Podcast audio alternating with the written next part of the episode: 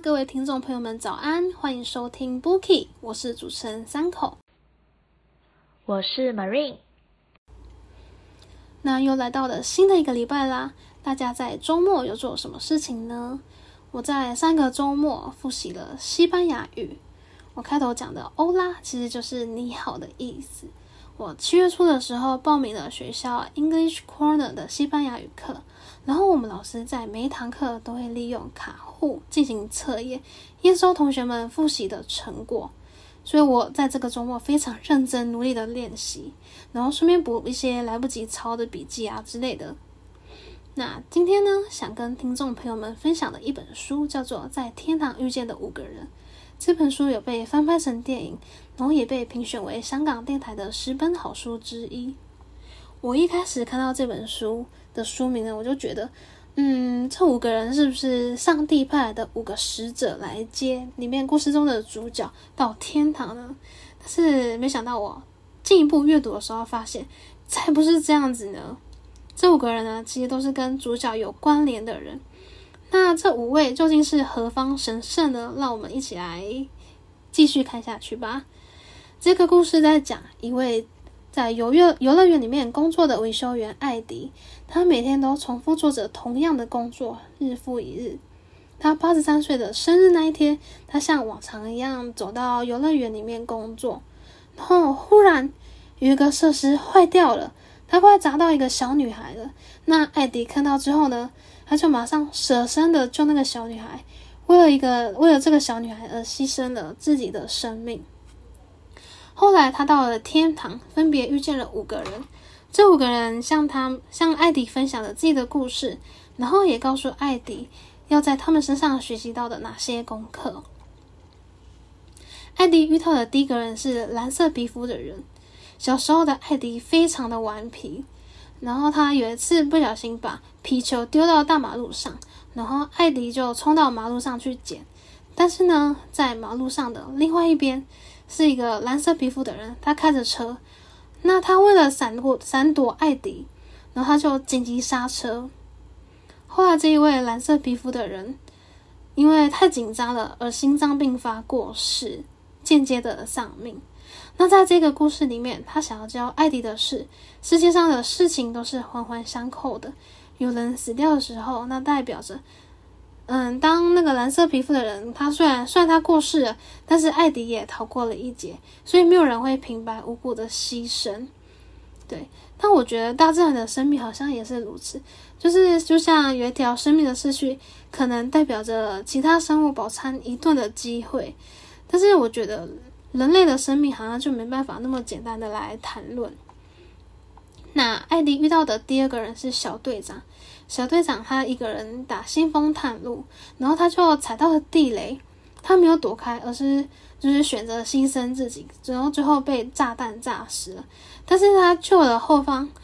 队友的性命，我觉得这是用一个的一个人的牺牲来换取整个小队的生存，我觉得他好伟大。然后后来就是有一次他们在菲律宾作战的时候被俘虏，然后逃脱之后呢，艾迪要冲到火场里面救人嘛。然后他被小队长用枪射击他的腿，然后从此呢，艾迪就变成一个白咖，他的腿就瘸着了。然后他那个时候非常的埋怨小队长，他很仇恨他，因为艾迪觉得他的美好人生就毁了，他从此都变成一个白咖了，所以他很愤怒。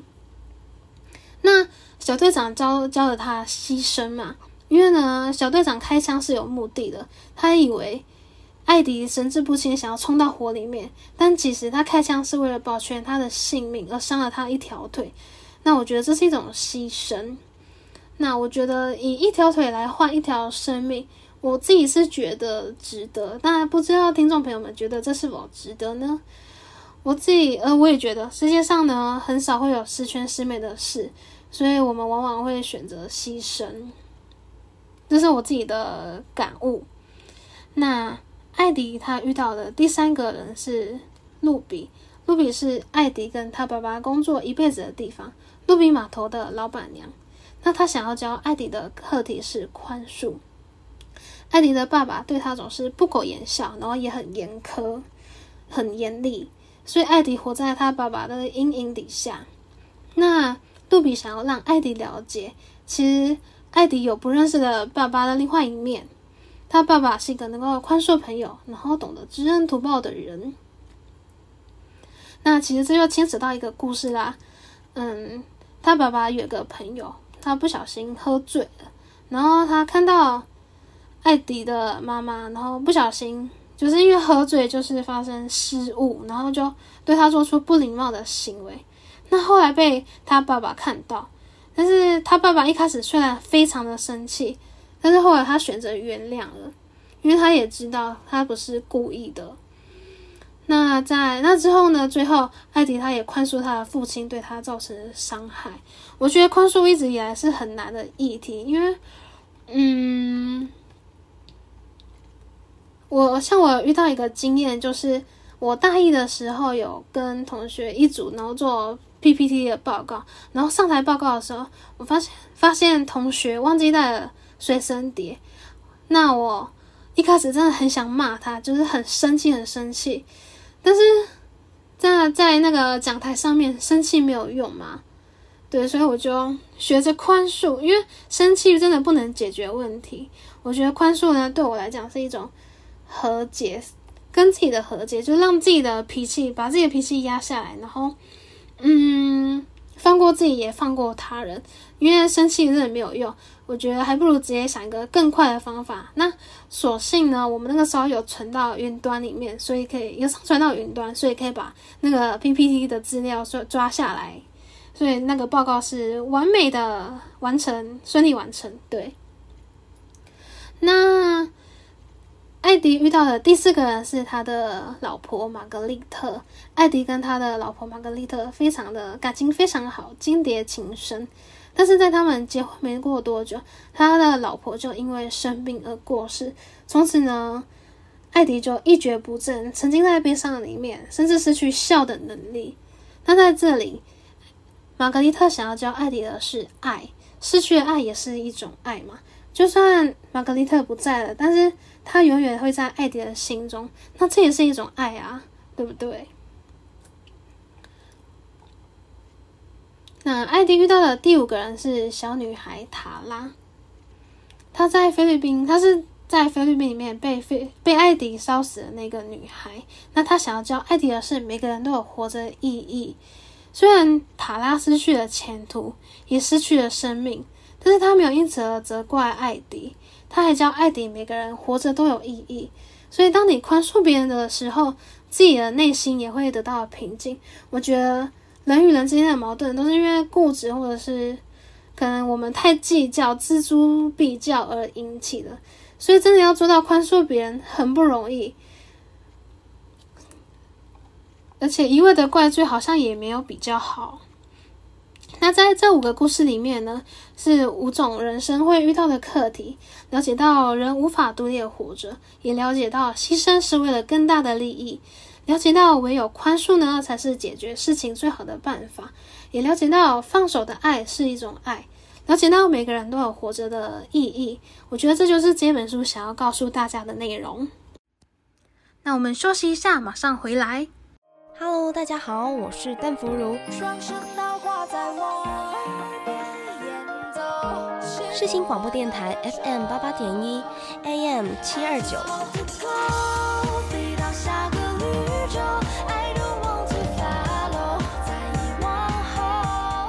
聆听动人的音符，轻松的旋律。你现在收听的是世新广播电台。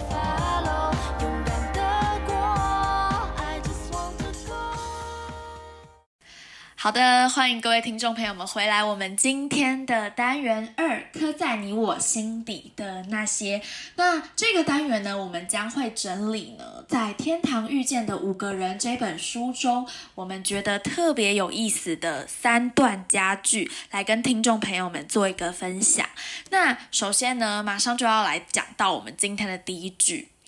这句话是什么呢？有时候，当你牺牲了一件宝贵的东西，你其实并没有真正的失去它，你只不过将它传递给了另一个人。那我们都知道，这本就是在天堂遇见的五个人。其实这本书故事的主轴就会是在我们的主角艾迪，他遇见他人生分别对他有不同意义的这五个人。那其实我刚刚上述讲到的这个家具呢，就是在他的牺牲小队长的这个人的这个篇章来讲到。那为什么会讲到这个家具？觉得他讲的呃很非常的好呢？因为其实我觉得，在我那时候看到。呃，这句话的时候，我觉得我们人时常会觉得说，我们牺牲了一个东西，或者是失去了什么，我们可能都会为此觉得很难过，甚至有时候还会觉得说，呃，会去计较一些事情。可是我觉得，自从看了在天堂遇见的五个人，尤其是就是小队长这一篇，我发现他觉得说，我们牺牲了一个宝贵的东西的时候，其实我们并没有。在意义上真正的失去它，我们只不过是将这个哦宝贵的东西，把它传递给了下一个人。我觉得这句话哦，你仔细的去品，就会觉得它其实超级富有深度，很像那种哲学的概念的呃那一种书中。其实我觉得呃那时候我们看到的。呃，小队长这一篇，我觉得，嗯，那时候看到作者他们在菲律宾，然后被作战嘛，然后逃脱之后，小队长他自己有选择牺牲了他自己的生命，去救了其他队员，就像是艾迪选择他要呃冲进火场救人，可是呢，他却被小队长。哦，从后方用枪来射击。那从这个动作之后呢，艾迪就失去了一条他的双腿，并且从此呢，就是哦有点残废了。那我觉得小队长在他这个天堂课题，他教艾迪的就是牺牲这件事情。呃，虽然说小。队长他开枪射击了艾迪，是以为艾迪他神志不清，要冲进大火中，所以呢，他为了要保全艾迪的一个性命，所以选择去开枪射击艾迪。那为了保全他性命的这个行为，反而伤了他的腿，这对艾迪的人生来说，其实变相的也是一种呃牺牲。所以我觉得，当呃小队长在遇到艾迪的时候，跟他说。啊，当你牺牲了一件宝贵的东西的时候，你其实并没有真正的去失去它。我就觉得，哦，这句话那时候听了，觉得。嗯，对我来说意义还蛮重大的，因为平常我们通常觉得，我那时候就换位思考，我就想说，如果我今天是艾迪，那我被我的小队长从后方这样子射击了，失去了一双腿，那从今往后的人生可能都因为行动不便，那失去了很多乐趣，那我可能会觉得，哦，我这样子的牺牲。很不值得，或者是也可能会像艾迪这样子，就是对人生有诸多的抱怨。所以我觉得，当这句话一看到的时候，可以给我们很多面向的思考，让我们去想想说，有时候我们牺牲了一件我们自己觉得非常非常宝贵的东西的时候，我们意义上有没有真正的失去它，还是我们其实是把它传递了给另外一个人呢？我觉得这句话给我的余韵还有呃思考的方向很多，所以非常喜欢这个家具，推荐给各位听众朋友们。那我们今天的第二句话呢，是我们每一个人都会影响到另一个人，而另一个人又会影响到下一个人。那世界上呢，充满了各式各样的故事。但是所有的故事最终都会连成一个故事。那这一篇呢，其实就是存在的意义。那也就是在艾迪他呃在天堂整个旅程之后，最后遇到的第五个人小女孩塔拉。那这个单元其实塔拉她就是在呃菲律宾那场作战中被烧死的女孩。那其实那时候在小队长有跟艾迪说，他一直觉得那时候他要奋不顾身的冲进火场。对他来说只是一个幻觉，所以他们都觉得火场里面其实并没有人，所以不了解为什么艾迪要这么奋不顾身的冲进那个火场去救所谓一个根本没有存在的人，因此小队长才会选择呃开枪射击艾迪的腿。但是没有想到，在故事的末中，呃，中章节的时候，才发现其实艾迪一直都没有看错，真的火场里面就是有那么一个小女孩，而这个小女孩就是塔拉。但是因为艾迪最后被射伤了腿，那因此呢，小女孩塔拉她就在那一个呃屋子里面被活活的烧死了。那她在。哦，最后一个单元其实要教艾迪的人生课题，就是每个人活着都有他的存在的一个意义。那么这一句佳句，其实我就觉得说，哎，没错，因为一个世界上，我们人就是一个群体的动物嘛，所以每一个人的行为都会不断不断的去影响到另一个人，而另一个人又会不断不断的影响到下一个人。那世界上呢，每分每秒。都有人在出生，也每分每秒都有人在走向死亡，所以世界上其实是充满了各式各样的一个故事，而且呢，也不断的呃发生一些生离死别，但是我们从来都不会呃知道世界的另一端到底发生了哪些事情。不过呢，我们这些每个人每个人发生在自己身上的一些生命历程的故事。在最终都会呃被连成了一个故事，就是呃串联在一起的。所以我觉得每个人其实他存在这个世界上是有他必然的呃一个意义，不会说像艾迪他在书中他就觉得说，因为他的呃腿之后行动不便。他的人生，然后整个都很没有意义了，甚至他一辈子都在游乐场工作，做一个呃维修跟保养游乐器材的一个人，他就觉得他这辈子好像呃没有什么太大的成就，一辈子就这样打仗了，结束之后回来，哦妻子也过世了，然后跟父母家庭呃关系也不是很和谐，那最后的人生就这样庸庸碌碌、平平凡凡的结束了，完全没有什么好成就可以提。可是我觉得，当我们看到。呃，塔拉最后一个存在的意义的时候，我们就会了解到说，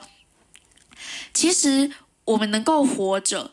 哦，也许就是因为世界上的另一端有一个人为了你而死去，而你来到这个世界上，也是因为这世界上有某些人等待着你去为他们带来意义。那甚至你这个人呢，其实出生就身上背负着一定的一个使命，并没有说这辈子谁就注定是。呃，白白的活过，所以我觉得这句话带给我们呃很深的一个意义，我们才可以更加的了解到说，其实每个人来到世界上，他都被赋有不一样的使命。大家千万不要呃随意的去作践自己，觉得自己的呃人生非常的颓废，甚至是无用的，到最后就选择庸庸碌碌的平凡过一生。没错，那。今天的第三个家具呢，是愤怒是一种毒药，它会从内部吞噬着你。我们以为我们可以把仇恨当做一种武器来攻击伤害过我们的人，但是其实仇恨是一个弯弯的刀刃。当我们去伤害别人的时候，实际上却是伤害了我们自己。宽恕。爱德华宽恕，你记得你刚到天堂时感到的那份轻松吗？那是因为没有人生来就带着愤怒的。当我们死了，灵魂便从愤怒中解脱出来。那这一段话其实是在宽恕这篇，就是由露比对艾迪说的。呃，这句话其实露比呢，就是艾迪他在天堂中遇到的第三个人，而其实露比呢，就是呃这一本故事围绕在的场景，露比码头的老板娘露比，就是以他的名字作为一个命名。那他遇到艾迪，并且教导艾迪的课题，其实就是宽恕。那透过艾迪，呃，还有露比的一些聊天过程，露比跟他讲很多哦。艾迪父亲的另外一个面，其实父亲并不是像艾迪啊心目中想的那么的冷漠，然后呃非常无情。其实艾迪的父亲是一个非常能够宽恕朋友，并且懂得知恩图报的人。那在宽恕这一章呢，其实最大的重点啦，就是艾迪呢在呃幼年时期父母啊以及父亲对他造成的一些伤害。其实是艾迪直到过世之前，在回顾他人的一生当中，他始终都无法去释怀的一个点。那在艾迪遇到露比之后，了解到说，哎，父亲的一些另外一面之后，其实他最后渐渐的就会宽恕他父亲所带给他的伤害。那为什么会觉得这句佳句非常值得的呃跟大家分享呢？其实因为有时候我觉得愤怒这件事情，它其实是一个双面刃，呃，它也。就像是这句话说的一样，它其实就是一种毒药。有时候我们会觉得说，我们会把这个恨当做一个武器，不断不断的去呃攻击一些伤害过我们的人、欺负过我们的人，然后呢，觉得我们可以呃因为用恨来去武装自己的强大。但是其实。哦，仇恨这件事情，它就是非常一体两面的。当我们把刀刺向别人的时候，其实实际上却是伤害了我们自己。所以有时候我觉得宽恕这件事情非常非常的重要。就像是这本书一开始，艾迪他呃刚到天堂的时候，因为是他人生刚开始的时候，所以。他身上就像是一个小宝宝般的一个轻松，而且呢，完全不会有任何的一个仇恨，然后呢，也没有想到说要讨厌谁、要抱怨谁、要埋怨过谁的一些所作所为。所以呢，他那时候刚到天堂是非常轻松的，就像露比对艾迪说的：“没有人生来就是带着愤怒的。”所以大家才会说生命很纯洁，然后小宝宝非常的就是可爱这样子，因为他们没有太多的一个世俗的呃一些想法。那当我们死掉之后呢？从出生到死亡的这一整整个过程当中，我们其实不断的会遇到很多人生的一些经历啊、挫折，那也会使我们对一些事情难免的会有一些愤怒，会有一些感到生气的事情。那渐渐渐渐，这些事情可能会一直积累在我们心中，那到最后可能会成为一个永远都没有办法释怀的一个事情。可是其实。这本书在天堂遇见的五个人，其实作者就提供了我们很多对天堂的一个想象，就像是我们死掉之后，哦，灵魂就会从我们的愤怒中解脱出来，所以到最后我们离开呃天堂的时候，我们完全不会抱有任何的呃恨，也不会有任何的呃仇恨跟一些呃不开心的地方，我们是整个人很轻飘飘、很轻松的放下过去对人生一切的。呃，牵挂一切的不满，所以呢，我觉得今天我们分享的这三个句子，分别就是我觉得自己从这呃在天堂遇见的这五个人中，印象中这三个人，其实是带给我以及我自己呃人生课题中最值得去审思以及思考的一个点，因为其实我也不断的会去思考说，呃，我自己。呃，活到了现在快要二十岁，我过去的生活经历里面有没有哪些人曾经让我觉得很愤怒、很不平？那呃，我觉得呃，对他有什么仇恨，或者是有时候我觉得自己牺牲了什么样的东西，我觉得很不公平。为什么是我牺牲了这些事情的时候？那我觉得看完了这本书，让我渐渐的了解到，有时候人生需要一些宽恕。那我们也需要去，呃，释怀。那这本书呢，就很好的告诉我们说，哎，人与人之间，我们种种的缺陷、种种的无力，我们要怎么样去释怀？那我觉得透过这五个人的一些生命课题及艾迪他的一些故事，那也给了我非常非常多的启发。那就分享这三个非常棒的家具给各位听众朋友们，希望呢可以带给各位听众朋友们一些不同的启发。那我们休息一下，马上回来喽。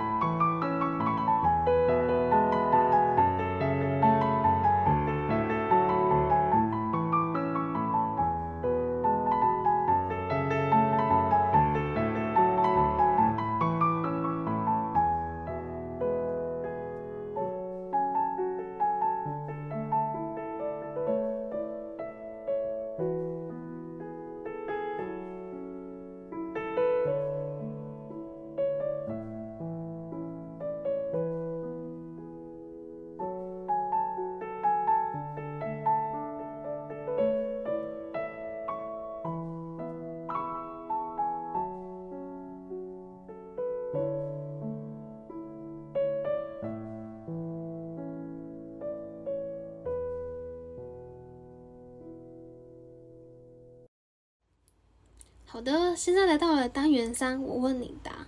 在这个环节里面呢，我们设计了三个问题，那希望听众朋友们能够透过 IG 或者是 FB 粉专跟我们互动问答。那第一个问题是，人死之前的最后一句话会说什么呢？就问你的遗言大概会讲什么的意思。那这个问题呢，其实是出自于里面，嗯，这本书里面的问题。我觉得很多电影角色在临终之前都会托付身后事嘛。然后或者是与爱人慎重离别，留下或者是留下警示格言之类的。可是真实的人生才不会按照剧本这样完美的演出，现实里面不一定会有机会可以跟爱的人好好的道别，然后让人生画上完美的句号。我记得在我国小的时候，有一项特别的作业，就是要写出自己的遗言。我那个时候苦恼了好久，因为。我觉得死亡离我还很遥远，然后我也不知道到底写什么。那我上网搜寻了，然后也参考很多人的想法之后呢，我觉得我在遗言里面写说，我想要好好的感谢我身旁的人，谢谢他们爱我，谢谢他们为我的付出。然后我想要感谢爸妈对我的教育以及照顾啊，然后我想要感谢我的弟弟陪在我的身边。我想要感谢我的好友、我的同学，能够在课业上协助我，然后能够与我维持友好的情谊。然后我想要告诉我的亲朋好友，我希望他们不要因为我而难过太久，希望他们可以走出自己的人生。然后我也希望呢，我爱的人他们可以追求属于自己的人生，然后能够永远的幸福。这就是我希望的，我的遗言。那 Marine，你有什么想法呢？其实这个问题，我那时候一看到的时候想超级久，因为我觉得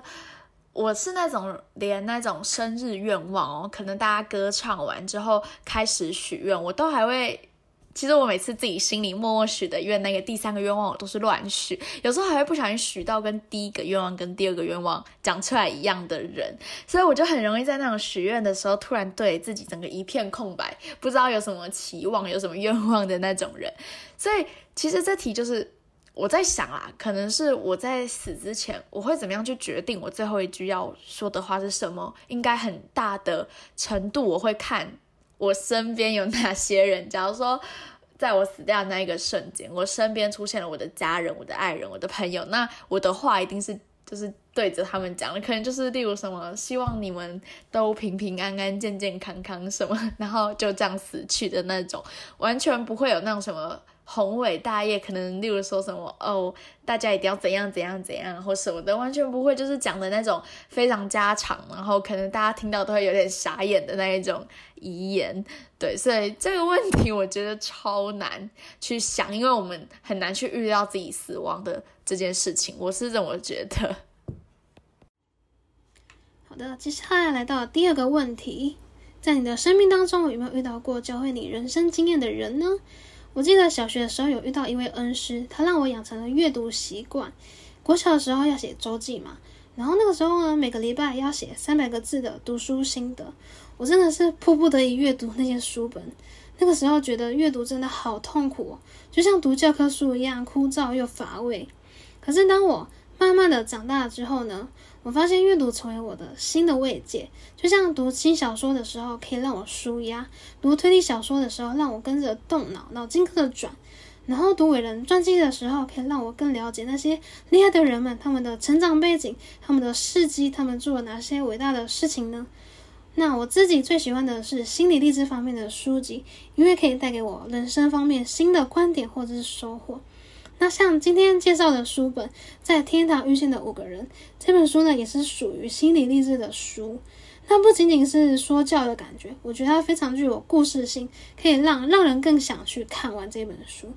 那在这本书，我的收获是让我更深刻的体会到生死，然后牺牲、宽恕、爱，还有每个人存在的都有它的意义。那我想问。Marie，你的生命当中有没有遇到过教会你人生经验的人呢？这个问题呢，我其实生命中有非常非常多教过我社会跟人生经验的人，每一个我都很想要在这个节目好好的把他们讲出来，感谢他。但其实我觉得，我如果真的一定要挑一个，我觉得呃最重要、最值得分享的话，那一个人一定会是我的爸妈。因为我觉得是，其实我还蛮崇拜自己的爸爸妈妈，因为我觉得他们很常在面对很多事情跟处理一些事情的时候都很有经验，然后也可以帮助我们做。呃，很多事情。那我自己印象超级深刻的，就是以前我在做一个有点像是商业的小比赛的时候，然后那时候我们刚好就是卡在一个有点消费者的观念吧，然后就跟组员们瞧不拢蛮久的，所以那时候我其实心情也不太好，然后就是觉得遇到一个撞墙期吧。那那时候我就因为我跟我爸的关系其实还蛮好的，就是很像朋友之间，然后我也觉得我爸爸懂很多事情，所以我还蛮喜欢跟他聊天。的，然后所以那时候就把这件事情跟他说，然后讲了讲之后，我爸就是跟我讲了很多很多道理，例如说可能要呃去更加的倾听一下别人的意见。或者是要去怎么样跟呃队员做一个协调，然后彼此大家都可以非常完整的表达自己的意见，然后同时因为可能呃父母从事职业的关系，他们对于这方面有比较多相关的一些经验，然后他们也告诉我说，可能在处理这样子一些问题的时候，应该要怎么样去应对会比较好，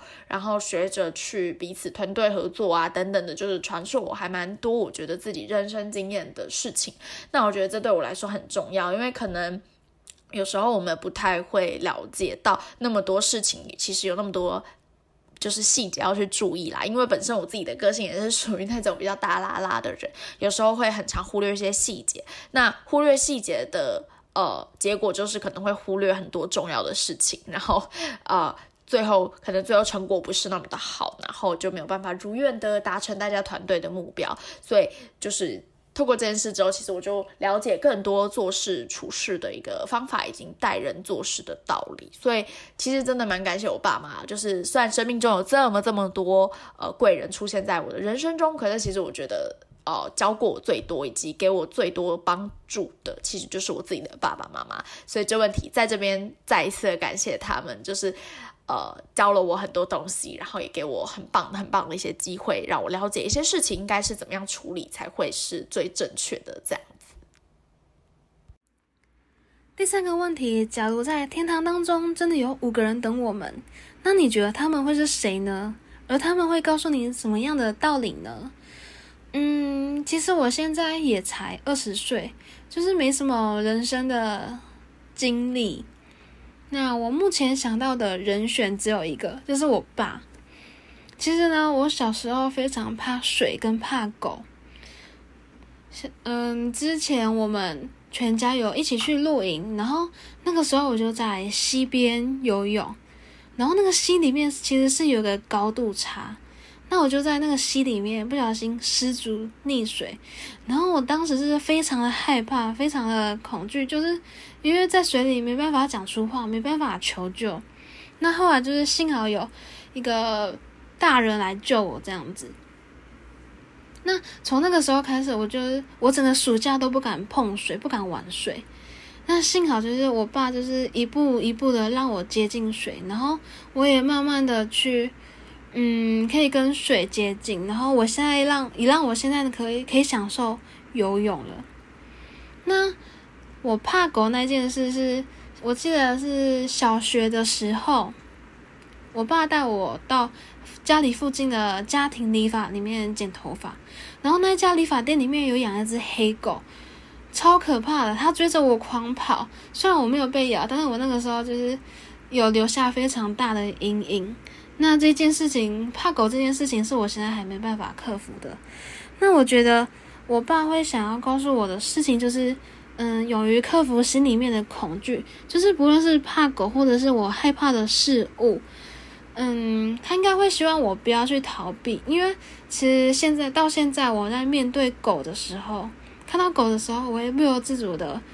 跑到别人的身后，或者是躲起来逃避。那我觉得这应该是我爸想要告诉我的事情。这个问题呢，其实也是我特别想问听众朋友们的问题。那希望大家可以透过 Instagram 跟我们分享你的答案。好的，那我们听完一首歌《卡农》，就进到下一个部分啦。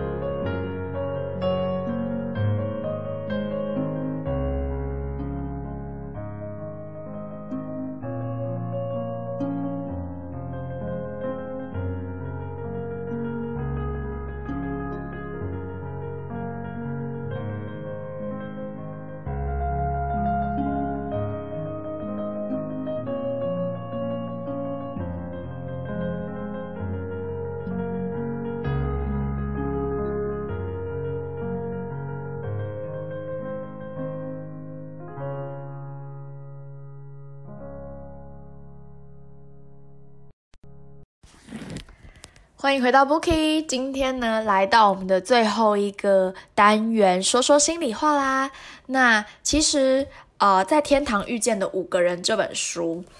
当初我对他，我们在讨论书单的时候呢，这本书其实我对他完全没有任何的印象。那这本书是三口推荐的。那其实这本书呢，也有被拍成电影进行。那看了这本书之后，我真的，一看呢，我就直接忍不住，连着大概花了两三个小时，就把这本书直接从头看到尾了。因为，呃，其实这本书它的。嗯，内容虽然九十九趴以上可能都是虚构的，然后也给了我们很多对于天堂的一个想象。因为我自己是觉得，在我的人生中，有时候我们也很常会去想象说，呃，过世之后可能我们会到天堂还是地狱，或者是根本就没有所谓的天堂跟地狱存在。可是我觉得自从看了这本书。呃，之后呢，我就觉得说，哎，可能以前我都会觉得天堂是一个无忧无虑，可以吃喝享乐，然后大家死后都向往的一个世界嘛。那我觉得，因为我看了这本书，我觉得我对天堂有了另一番不同的一个见解。因为我们对天堂的认知都嘛是啊，可能书中的呃一个幻想，或者是别人告诉我们啊，天堂可能是怎么样口耳相传这样子得来的。那也从来不会有人知道说天堂这个东西是不是真实的存在。可是我觉得看了这本书之后呢，我就觉得作者他打破了我们的这个迷思。让我可以透过这本书更加的了解到，说，哎，其实死亡就是让我们人了解这一次、这一辈子怎么样活过，我们在世间的意义是怎么样去度过的。那了解到这件事之后，我们才会更珍惜每一份缘分以及每一个与不同人之间的相聚。呃，而且我觉得这本书的作者有一个很大的魅力点。他的想法总是跟一般人不太一样，呃，很多人我们会觉得说，许多人就是呃浑浑噩噩的过了一生，那直到他生命终结的那一天，他才要在他的天堂里去慢慢的反思他这一生做过了哪些事，伤害了哪些人，然后或者又解救了谁。可是那这些问题，假如我们现在就好好的活在这个人世间的时候，我们就好好的去思考，好好的去反省。我们也会去发现说，哎，其实我们帮助了人这件事情是多么的快啊开心，也不至于我们真的啊若干年后真的上了天堂，我们才会在懊悔中哦徒留一些遗憾。甚至有时候，我觉得就像刚刚前面家具有提到，有时候牺牲啊这个东西不一定是一件坏事。虽然我们可能牺牲了自己的一小部分，可是我们可能却成就了别人的圆满。那有时候很多人都会呃对自己牺牲的部分感到很生气、很愤恨。不过我觉得冷静去想想之后，就会觉得，哎，也许我们就是呃在别人帮助他某件事情上很大的一个推手。那换句话说，就有点像是我们失去了某个东西，表面上虽然我们失去了，可是实际上我们只是把它转移给了另一个人。就像是刚刚前面家具有呃分享的这样子，所以我觉得当有些事情发生的时候，我们应该要去学着，哎，不要那么生气，不要去抱怨，不要去怨对他，我们应该换个角度，就会发现，哎，其实生命呢有不一样的一个风采，那我们也会更加的成熟。那这本书其实这五个人，我觉得他们就很像彼此生命之中的过客，而且呃也在不知不觉中影响着彼此。我觉得这个人他可能不一定会是我所认识的亲朋好友，就像是艾迪第五个塔拉也不是他认识的人。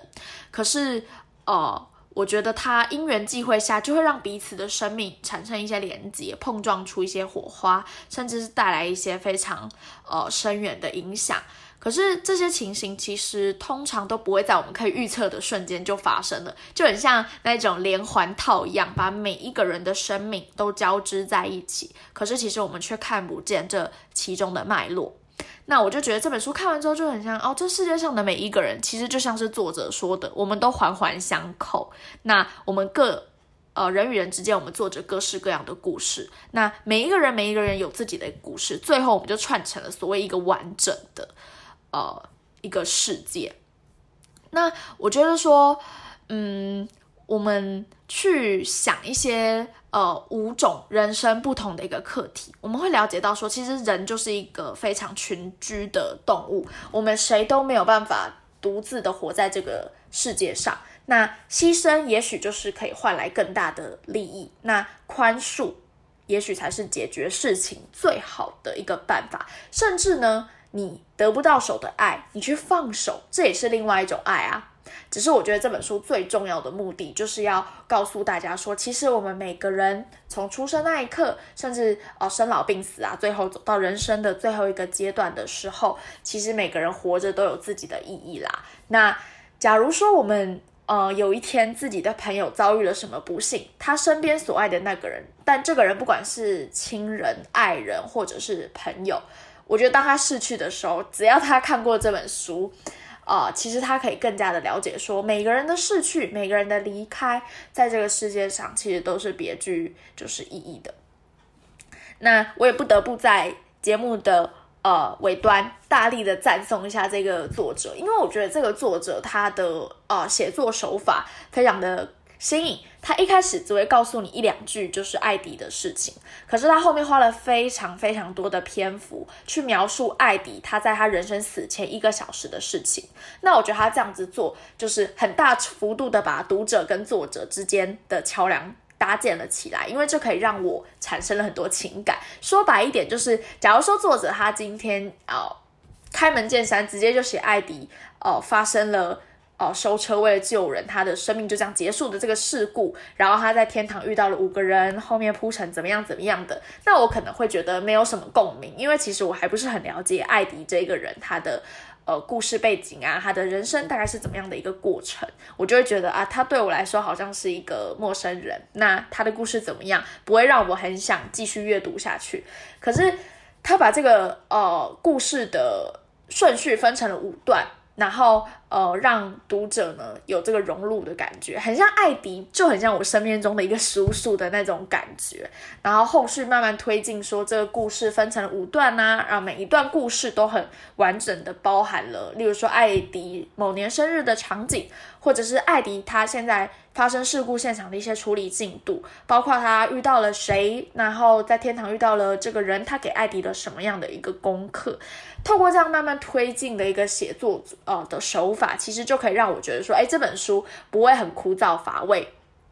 反而是有一种先铺陈，然后到最后再像故事一样一连串这样非常行云流水的串成一起。然后还有，我觉得作者给了我对天堂这个很。虚构很玄幻的东西有了一个很大的想象。他其实作者在这本书里面对天堂，他用了很大量丰富的色彩来形容。但是这个部分我决定我先不要剧透，要让大家自己去啊阅读这本书之后呢，建构一个你对哦所谓真正天堂你自己是怎么样想象的。那阅读完这本书之后呢，学到了非常多东西哦，除了更加让我们了解到生命。这件事情所蕴含的意义之外，哦，我觉得对天堂这个比较玄幻的东西也有一个另一番的见解。那有时候的牺牲不一定是一个坏事。那我觉得透过今天啊这样。呃，将近五十分钟的一个分享，希望呢能够带给各位听众朋友们，呃，对人生有不一样的一个看法，以及有一个不同的一个角度去提供看事情的一个面相。那非常感谢各位听众朋友今天花了五十分钟跟我们一起在空中度过美好的时光啦。那我们一样呢会有把呃一些 Q&A 的问题放在我们官方的 Instagram，欢迎大家去呃搜寻我们的 Bookie 的这个官方网。之后跟我们多多互动，然后也可以把你们的想法哦跟我们留言，跟我们分享，让我们更加了解以及收集大家意见，让节目变得更好啦。那非常感谢大家今天收听我们的 Bookie 节目。那我是主持人 Marine，我是主持人三口。下周下个礼拜同一时间，每周一早晨十点，在空中视新广播电台 FM 八八点一与您空中相见喽，拜拜。